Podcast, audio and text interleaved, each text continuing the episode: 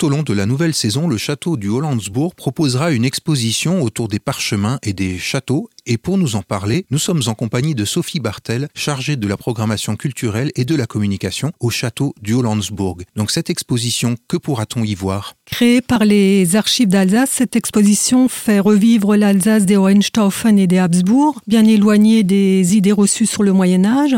C'est la grande époque des châteaux avec euh, de nombreuses constructions dans la région. Le Königsbourg est par exemple mentionné la première fois en 1147 et le Hollandsbourg en 1279.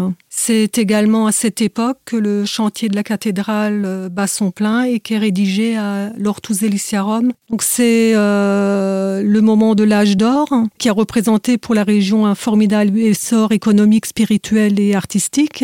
Cette exposition repose sur une douzaine de panneaux, de nombreuses illustrations et la reconstitution de la tour de Babel tirée de l'Ortus Deliciarum, ainsi que de euh, maquettes de châteaux du nord au sud de l'Alsace et d'un film d'animation euh, sur euh, les châteaux emblématiques euh, d'Alsace. Qu'est-ce qui est prévu pour rendre la visite interactive et pour éveiller la curiosité des enfants? Nous avons prévu un quiz qui permet donc de découvrir de façon interactive la visite, enfin plus particulièrement l'exposition. Donc c'est sous la forme de questions à choix multiples.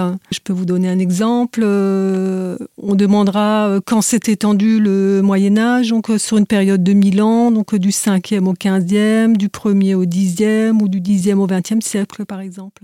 Voilà, donc une approche à la fois pédagogique, historique et qui va répondre à la curiosité des plus jeunes. Donc cette exposition est visible aux dates euh, et heures d'ouverture du château. Et pour euh, plus d'informations, vous pouvez vous connecter à notre site internet www.château-hollandsbourg.com.